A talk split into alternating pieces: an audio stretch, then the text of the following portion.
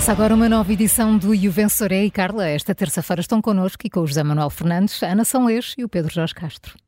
Por que razão faltam os professores? Por que queimamos cartazes? Para quando o aeroporto de Lisboa? As perguntas não ficam por aqui esta manhã, até porque se formos à Madeira, elas não acabam. Vamos começar, Ana Salés, por eh, Miguel Albuquerque. Aqui que perguntas, tem? calculo que tenhas perguntas. Em que condições? Até quando vai continuar a liderar o Governo Regional, Ana? Uh, muitas perguntas. Muitas perguntas. Muitas é? perguntas. Eu nem vou fazer assim uma grande análise, porque hum. nisto, nisto na Madeira estão sempre a acontecer coisas novas. E uma coisa que é verdade agora, se calhar para alguém que vai ouvir o programa em podcast daqui a umas horas, já vai estar completamente atualizado. Um, portanto, no fundo, espero só que alguém já tenha acordado Miguel Albuquerque do estado de negação em que se encontra, porque de, apesar de tantas dúvidas, uh, uma das que não existe é que eh, acho que já vimos que não há milagre que vá manter Miguel Albuquerque na liderança do governo regional durante muito tempo, eh, nem sequer até março. Um, há muita coisa mesmo por, por clarificar, por decidir, e todos os dias há novas achas para esta fogueira, mas diria que depois da posição do CDS, nem a vontade do PAN de aprovar o orçamento vai fazer com que Albuquerque se, se aguente. Uhum. Uh, não há condições, simplesmente, não, não parece haver condições para isso. Uh, diria que o mais provável é não chegar a ver sequer orçamento para aprovar, ser eh, nomeado outro líder, outro presidente do governo regional e a 24 de março Marcelo sair da, da sua concha e mais uma vez exercer o poder de, de dissolução, que é o que, ao que parece também, segundo as fontes bem informadas de Belém, é, é a sua vontade e, e, mesmo que não fosse a sua vontade, está quase obrigado a fazê-lo. É? Marcelo ganhou aqui há algum tempo, uh, nem teria de ser essa a solução obrigatória, uh, mas há, há, um precedente demasiado fresco né, que trama aqui um bocadinho qualquer que pudesse ser outra intenção do Presidente da República, que se não quisesse ser acusado de ter dois pesos e duas medidas, Uh, nem sequer tem de pensar, pode reservar já a agenda para o dia 24 de março, escrever o discurso e, e tratar do, do assunto. A pressão é de facto fortíssima. Um, eu queria só, eu não sei se é lamentar a palavra certa, acho que o tempo é que dirá, mas sublinhar, vá. Um, o efeito todo que isto vai ter na, nas eleições e, e a 10 de março, nas eleições legislativas, porque são muitas este ano, não é? E, e vai ser interessante, não sei se, pronto, interessante ver como é que todos estes casos uh, de justiça vão contaminar a campanha e o próprio, as próprias eleições, é? ir para eleições neste clima, com, com as instituições uh, completamente descredibilizadas, o poder político uh, ultra fragilizado, as pessoas fartas de, de políticos e achar que são todos corruptos, é? basicamente.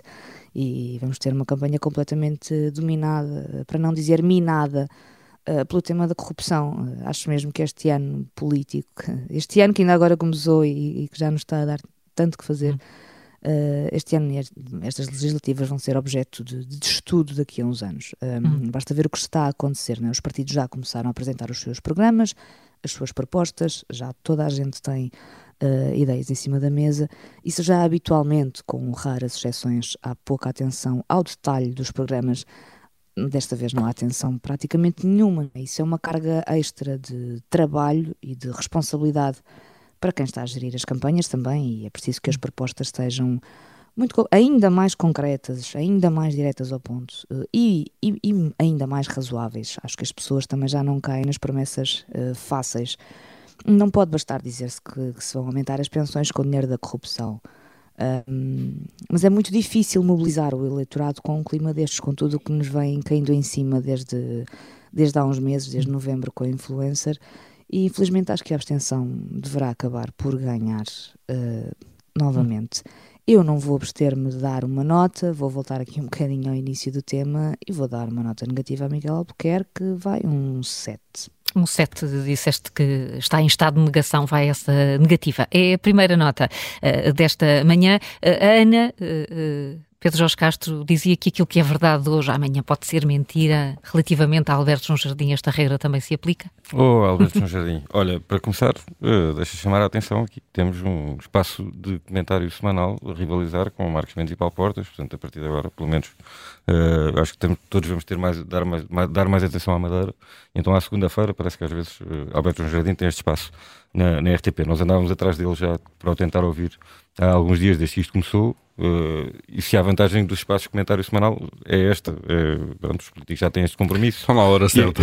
claro. lá, lá, estão e, e pronto. Uh, não é que ele tenha estado propriamente a responder a perguntas, não é? Começou por fazer uma declaração inicial e aquilo é um longo monólogo, pai, 20 e tal minutos, 30. O jornalista tentou, não, não, não desfazendo, mas Alberto João Jardim transforma aquilo num espaço, num espaço seu. Uh, e Uh, queria só sublinhar aqui duas ou três coisas. Eu estive a ver tudo com muita atenção e fiquei fascinado, mas uh, vou, só, vou só trazer duas ou três coisas muito rápidas para não tomar muito tempo das pessoas. Uh, então, primeiro, o caminho para, para a santidade é ser amigo de Alberto João Jardim, porque ele diz que a amizade é sagrada e leva-me a que não acredite em nada do que se passou, a não ser quando houver casos julgados, esgotadas todas as hipóteses de recurso, incluindo para tribunais europeus. Portanto, enquanto não acontecer isso, toda esta gente é inocente. Uh, ele diz que não trai amizades, apesar das facas que levou nas costas a vida inteira de outras pessoas. Das facadas, presumo que fosse o que ele quisesse fazer, mas pronto, uh, facadas com facas. Uh, depois, a solução dele para, para resolver isto tudo. Uh, Álvares João Jardim continua a ver, a dividir o mundo entre quem defende uma maior autonomia ou quem defende a autonomia e quem é contra a autonomia ou quem quer de, travões à autonomia. E portanto a solução para ele é é tempo de fazer uma grande frente entre todas as forças que defendem mais autonomia não é acordos parlamentares. Isto, quando se está num acordo, estão todos no governo. E então, para ele, quem é que faz parte da frente? Os Juntos pelo Povo, o PAN, o CDS, o Chega. Eu cá não tenho preconceitos contra o Chega, portanto, até o Chega está. E quem é que tem de ficar de fora do baralho? São as forças comunistas. Pronto, é isto. Portanto, Tudo no é um mesmo saco é um governo, claro. É quase um governo de união não nacional, portanto, um governo de união madeirense contra os comunistas, que são a grande ameaça eh, na Madeira. Não sei qual é a porcentagem que os comunistas têm na Madeira, como deve ser como no resto do país, já deve ser uh, coisa pouca, mas Acho que nem, nem elegem ainda, ainda são a grande, uh, a grande ameaça. Eu admito que isto é uma coisa muito ousada, mas gosto de pensar uh, 10, 15 anos para a frente. Pronto, uh, isto uh, tra traz-nos a. a é? ele, ele, disse logo desde 76, quando leu a Constituição, que disse isto vai dar para o torto. É? Uh, e pronto, em certa medida, acaba por dar agora só, ao fim de muito tempo de um partido único na Madeira, a controlar tudo na Madeira. chega agora um bocadinho de escrutínio judicial, vamos ver o que é que isto vai dar.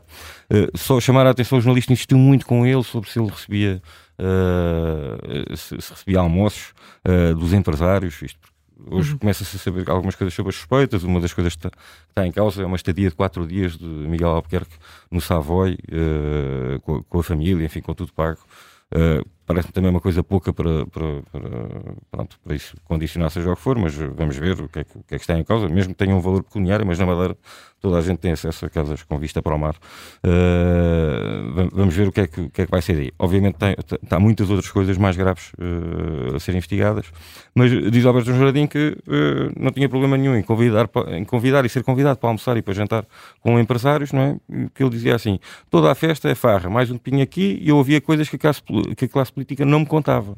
Portanto, esta coisa dos copos uh, era, era uma é, maneira é, de. Forma de sondar o terreno, não é? Pronto. A vida real. Deixa só recordar que Alberto João Jardim ficou muito conhecido de toda a gente por ter aparecido em cuecas. Num carnaval? No, no, na capa de um jornal enquanto se preparava para um carnaval. Eu não sei se isto é o fim do mundo em cuecas, se é o fim da Madeira em cuecas, mas uh, pronto, uh, vvamos ver o que, é que, o que, é que vai ser daqui. A minha nota, que presumo que tenhas interesse nisso, tem, vai tem. para o representante uh, da República, Irneu Barreto, que ontem apareceu nas televisões ao lado de Miguel Albuquerque, que foi pedir admissão, a dizer vão chegar a um acordo sobre qual é que é a melhor maneira, quando é que aceita a admissão, quando é que não aceita. Parece-me que o papel do Presidente. Eu achei não, estranhíssimo não, aquele. Não é este, não é? Não é chegar a um acordo. Claro. Não é chegar a um acordo. Ele tem que tomar uma decisão sobre isto. Não é, não é chegar a um Mas consenso eu acho que, com Miguel Albuquerque. Eu, eu, acho que aqueles poucos minutos ontem daquela coreografia mostram-nos muito o que é Madeira. E mostram o poder de, são, são, Miguel são dois órgãos de soberania que estão ali representados, que não, nem sempre têm interesses eh, ou têm funções coincidentes. Portanto, há um que fiscaliza o outro de alguma maneira. Uh, o, o, representante da República é o representante do, do Presidente da República lá. Uh, e a forma como eles, ali de lado a lado, em que Miguel Albuquerque falou primeiro, deu a palavra ao representante da República, voltou a falar a seguir, e aquilo funciona assim no alegre convívio, vamos aqui combinar as Uma coisas e tal. Como um chapéu de chuva. Um, e eu acho que só aquilo é revelador da forma como as é coisas funcionam. É sobretudo a preocupação do representante da República de, calma, Vamos decidir isto tudo como, em conjunto, tudo todos amigos. amigos. Vamos ficar todos amigos antes, e, antes durante Exatamente. e depois. Portanto, não, ninguém se preocupe, muito bem, ninguém se assuste. Não, eu não sei bem o que é que vou decidir, disse ele, não é? Que ele ainda está muito. Não, portanto, eu vamos conversar aqui. A humildade de não saber, eu, pronto, até, claro. é, é, dou, dou de barato. Mas a, a, forma, a preocupação de garantir toda a gente vai ficar amiga depois disto. Então a nota, qual é, Pedro? Uh, a nota, bom, para este papel do, do Representante da República é um zero, porque não, é, não pareceu mais do que isto. Vamos ver o que é que sai daqui. Entretanto, uh, em Lisboa continuam detidos uh, três pessoas, três suspeitos em princípio serão hoje ouvidos, Paulo. Isto sugere aqui algumas dúvidas não, também. Em princípio serão hoje ouvidos, mas em princípio já seriam ouvidos na quinta-feira passada e depois na sexta-feira passada e, e por aí fora. Hoje é o sétimo dia em que Pedro Calado, Custódio Correia e Avelino Farinhas estão detidos. Pedro Calado, ex-presidente da Câmara de Funchal, os outros dois, dois empresários que estão envolvidos nisto, constituídos arguídos, detidos para para, para interrogatório, o que denota logo que poderá, as autoridades, pelo menos o Ministério Público, atribui às suspeitas uh, gravidade, como é evidente, para deter logo para, para interrogatório. Vieram para Lisboa no dia seguinte uh, para serem ouvidos cá. Também se questiona porque isto. Será que na Madeira não podiam ser ouvidos? Não, não há sistema judicial na Madeira. Eu até percebo um, o, aparato e os meios que foram do continente para a Madeira para, para as, as buscas e por aí fora, foi muita gente. Uh, muita gente foram meios e às vezes é preciso ver aí pessoas de fora que não estão dentro daquele círculo, como se viu com aquela coreografia entre o Presidente da República e o ainda Presidente do Governo Regional, é melhor virem pessoas de fora. Neste caso eu não percebo porque é que eles vêm, mas, mas enfim, vamos tirar a questão logística de lado. Uh, eu penso que, não sou jurista, quer dizer, mas uh, as leis portuguesas dizem que no máximo em 48 horas qualquer detido deve ser ouvido por um juiz, para que a partir daí o juiz decida quais são as medidas de coação e em função das medidas de coação são aplicadas, ou fica em prisão preventiva, ou domiciliar, ou vai embora com, com termo de identidade, identidade e residência. E aqui neste caso, em vez de dois dias, já passaram sete. Eu sei que estes atropelos são comuns, aliás, estes casos mediáticos são importantes também para nós tentarmos perceber o que é que se passa nos casos não mediáticos porque o tratamento dado a estas pessoas não há de ser muito diferente em média daquilo que é dado ao cidadão comum, que, que, que enfim, está sob suspeita, que é constituído arguido e ouvido por um juiz. Eu acho isto absolutamente indecente, quer dizer, isto, um Estado de Direito não se pode comportar desta maneira. Mas temos aqui perante uh, aqueles casos em que o Estado uh, se permite a si próprio violar tudo e mais alguma coisa das regras que ele próprio define um, e de uma, com uma absoluta impunidade, porque hum. nunca ninguém, eu não sei de quem são os responsáveis aqui, eu sei é que Paulo Saio Cunha, que advogado Pedro Calado, disse no sábado, um, e portanto isto já foi no sábado, que ainda nesse dia ainda iam ser complementados determinados elementos da prova que ainda não estavam disponíveis no processo. Portanto, Aparentemente, um... só hoje, eh, esta manhã, que os advogados vão ter acesso a esses dados. Mas então, para que é que isto tiveram naquela altura? Não deviam ter feito o trabalho de casa? Eu imagino que o trabalho do uhum. Ministério uhum. Público e dos, dos agentes é difícil e não, não tenho a mínima dúvida disso, mas, mas isto não pode acontecer. Hum. Isto não pode acontecer. O que é que acontece? Estas pessoas, estes dias. De... Atenção, eu não tenho especial simpatia pelos arguidos. Quer dizer, se for comprovado aquilo que lhes é imputado, espero que uh, as penas sejam pesadas e por aí fora. Portanto, não há aqui nenhum tipo. Hum. Agora, isto é não tempo, pode acontecer. É isto, que, que é, isto não é um Estado de Direito. Dom 4, hum. esta falha de Estado de Direito, e era importante que os políticos, já agora, que são eles que fazem as leis, que definem estas coisas, começassem a olhar para isto. Quer dizer, os responsáveis por estes atropelos aos direitos humanos, basicamente, têm que ser, eh, têm que ser responsabilizados por isso também. Não pode haver outra maneira. É por aí que dás o 4. Júlio, também acompanhas esta estranheza relativamente ao tempo dos detidos? Sim, e não só, e também à e logística. Também. Era mais nisso que queria acrescentar ao Paulo, porque hum, eh, não foi só a ida desta. Toda a gente vai à Madeira, isso faz parte. Uh, o que é estranho é os arguidos terem que vir para Lisboa. Não é estranho. Uh, o Luís Rosa explicou bem isso a semana passada aqui no Observador e que diz também muito do que é o retrato do país. Porque é que eles vieram todos para Lisboa, estão deslocados da Madeira, estão aqui há seis dias detidos, detidos porque aqui há mais meios, uhum. mais infraestruturas, Inclusive, outra das frases que usou Luís Rosa, mais são mais competentes, pois têm melhores meios, mais infraestruturas, melhor forma de investigar, logo são mais competentes, têm, têm maior capacidade que os outros que não têm ao seu dispor todos estes eh, meios, que é um retrato bem daquilo que é o país, que na verdade não, é, não está descentralizado e por isso isto eh, revela, era mais essa nota que eu queria dar no que diz, dizia respeito aqui ao Paulo. O que eu queria falar mesmo para dar nota, e é um 8, é a questão do aeroporto de Lisboa. Ontem eh, estava a, a ver. Um, eh, os ambientalistas vieram agora dizer que vendas novas é que é, Alcochete uh, não pode ser. Avanci, que gera aeroportos em vários países, diz também Alcochete seria um desastre. mas isso não é o que me impressiona, porque já sabemos que vai haver várias, várias opiniões. O que me impressionou mesmo foi saber que a Comissão Técnica Independente está a projetar um aeroporto para 60, uh, no mínimo, a 108 milhões de passageiros em 2050. Em 2050 Avanci, que faz estudos internacionais de aeroportos, diz que não será mais de 40 a 50 milhões em 2050. Não se percebe esta disparidade de números. Uh, isto faz lembrar os estádios de futebol, ou seja, construir um aeroporto a projetar 60 a 108 milhões de passageiros em 2050, quando há uma empresa que gera aeroportos a nível internacional, tem estudos internacionais, vai 40 a 50 milhões, quer dizer que uh, a Comissão Técnica pode decidir por um aeroporto para este número Uh, como decidimos aqui há uns anos os estádios de futebol, que construímos estádios com capacidades imensas para tanta gente em Aveiro, Leiria, Algarve, que agora não servem para nada. Uh, não sei quem é que tem razão, uh, uhum. porque não sou especialista. A única coisa que a mim faz confusão é que Madrid representa 15% do tráfego aéreo em Espanha, Lisboa representa muito mais. Portanto, a perspectiva é manter tudo como está, ou seja, Lisboa continuar a ser a absorver tudo o que é uh, aviões e tudo o que é. Uh, e por isso esta perspectiva de ter tanta gente aqui. Se daqui em 2050 já tivermos TGV, já não seria necessário provavelmente Lisboa absorver tanto e haver capacidade no Algarve, no Porto, de, das pessoas chegarem ao Porto, chegarem ao Algarve e apanharem o TGV para Lisboa, como toda a gente que vem do resto do país também tem que vir a Lisboa. Portanto, estas Leiria em 40 minutos. Leiria, em 40 Leiria minutos. em 40 minutos. E Santarém em 40 minutos. Sobre projeções, sobre previsões, deixa-me só ler-te uma notícia de 3 de fevereiro de 2007 do público. Uhum. O aeroporto de Beja poderá atingir 1,8 milhões de passageiros em 2020. Isto, 2020 foi há, foi há três anos. Foi há três anos. Foi, Portanto, eram foi, foi, com base em previsões destas que se construiu o aeroporto em Beja. 1,8 milhões. Se calhar, se calhar nem 18 mil, não é? Não, o que aqui é estranho é que parece que não andam a ler, como disse há pouco, não andam a ler os mesmos livros, não andam a fazer os mesmos estudos. Não sei quem é que tem razão, se é a Comissão Técnica, se é a não interessa. Esta disparidade de números, quando se está a discutir um aeroporto, não faz sentido. É um 8. É um, é um que aqui fica claro. Uh, José Manuel Fernandes, vamos ao, a um outro estudo, e, e, também este já contestado, relativamente ao número de professores que faltam nas escolas, não os que estão em falta, mas os que faltam, e às reações. O que é que queres acrescentar sobre isto, José Manuel? Acrescentar que ontem tivemos o desprazer, digamos assim, de ouvir uh, o Mário Nogueira desvalorizar um estudo sobre uh, o estado da, da, classe docente e o absentismo na classe docente.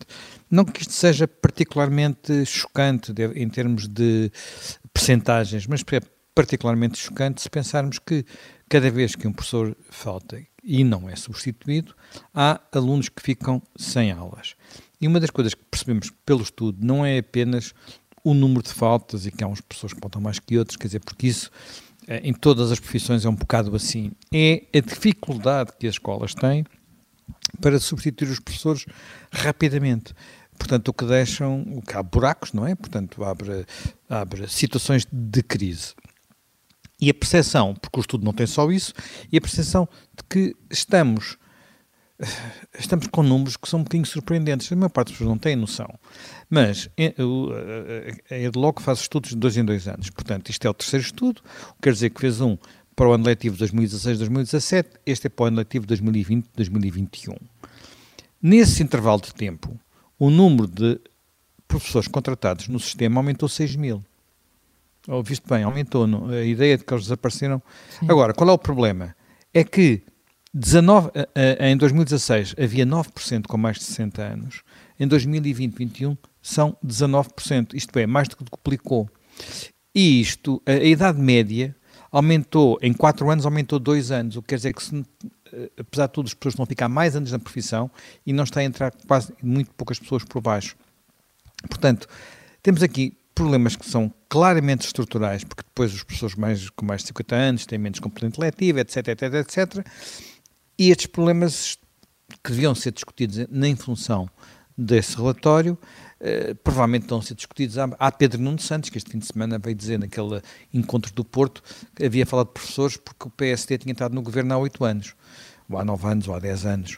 Portanto, uh, e não por causa de, de, de, durante estes últimos oito anos, ninguém ter ligado a isso e os ministros da Educação terem achado que o que estava a acontecer, enfim, passaram oito anos, a este ritmo, a classe docente está 4 anos mais velha, não é? Portanto, em média.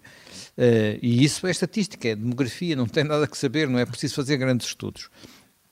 Portanto, uh, e, e, a, e a FENPROF vai desvalorizar tudo isto, vai dizer que talvez haja aqui umas boas ideias, mas isto não, os pessoas até faltam pouco, os problemas não são esses, em vez de, de facto de debater o problema. Portanto, esta uh, eu acho que é uma coisa triste. Por um lado temos organizações da sociedade civil e de logo uma fundação da sociedade civil, neste caso concreto da, da, é uma fundação, não está ligada à é uma foi criada pela Fundação Belmiro de Azevedo, portanto uh, não é paga pelo Estado e uh, uma, reação, uma reação daqueles de muitos dos dependentes do Estado para dizer não quero ouvir, não quero falar, não quero discutir essas, essas coisas. Portanto, uh, para essa reação vai uma nota muito, muito negativa, vai, olha, vai o meu 4, o, o tal famoso chumbo direto, o meu 4 habitual, eh, porque de facto assim, eh, assim não vamos lá. Não, não se consegue sequer eh, perceber a realidade. José Manuel, em 30 segundos queres dar ainda nota àquele episódio de ontem da queima de um cartaz do Chega? Acho que esse episódio é muito, muito complicado, muito delicado. É assim, não se pode pensar que se resolvem problemas eh, quer dizer, divergências de opinião uh, com violência. Aquilo é um ato violento, é vandalismo, não é outra coisa, não é nada diferente disso. Aquilo não ajuda a combater o Chega, para quem acha que isso é um objetivo de vida. Aquilo promove uh, o Chega. Portanto, uh, da mesma forma que eu não acho, apesar de achar horríveis aqueles cartazes da manifestação a dizer que os, as rendas estão altas porque os senhores são judeus, uh, coisas antissemitas. Uh, da mesma forma que eu não acho que, se, que a gente devesse ir lá a polícia tirá-los da rua, também não acho que, que seja possível resolver uh, divergências de opinião de forma violenta e de forma uh, brutal. E, portanto, não é assim que as coisas se tratam e muito rapidamente, os argumentos estão todos num artigo que António Barreto escreveu este fim de semana no público, podem lê-los lá, porque uh, às vezes as divergências existem, são para ser discutidas, não são para ser uh, reprimidas uh, ou atacadas de forma, enfim, vândala, hum. por assim dizer. Portanto, olha, para, para o que aconteceu àquele, para aquele grupo, que eu não percebi bem que grupo é que é, e para aqueles que aparentemente ficaram contentes com aquilo que aconteceu. Neste caso não vai um 4, vai mesmo um 0. E além de condenável é estúpido, porque conhecia o é Chega, estúpido, não é? Claro, claro. Obviamente, pois, foi, foi evidente, obviamente. É o Chega até, te, até teve a oportunidade de fazer uma Sim. campanha de fundos para, para, claro. para, para substituir o cartaz. Fica, fica um zero. Fechamos com um zero este o vencedor é. Até amanhã.